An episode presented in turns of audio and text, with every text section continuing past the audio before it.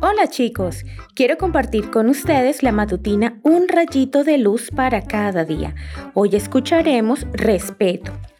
Así pues, hagan ustedes con los demás como quieran que los demás hagan con ustedes. Mateo capítulo 7, versículo 12.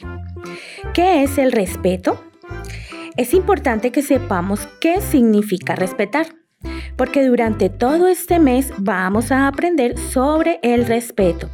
Según el diccionario, respeto es miramiento, consideración, deferencia que se le tiene a alguien o algo.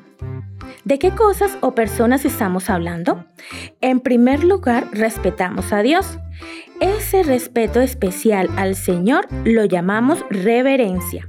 La manifestamos al usar su nombre con cuidado, al andar tranquilos en la iglesia, al respetar la Biblia como su palabra, al orar y cantar como si Jesús nos estuviera viendo. Respeto también es valorarme a mí mismo como creación de Dios, como obra suya.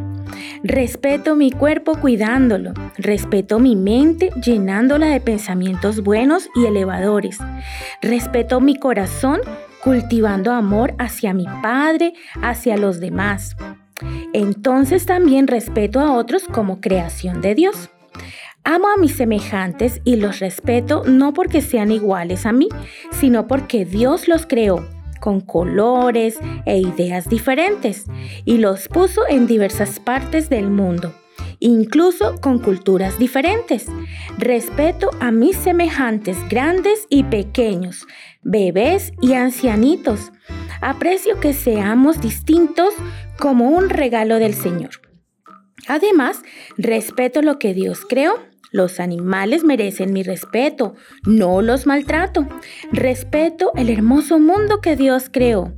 Cuido el agua, cuido los árboles, planto flores, no rompo ni siquiera una hoja de árbol innecesariamente.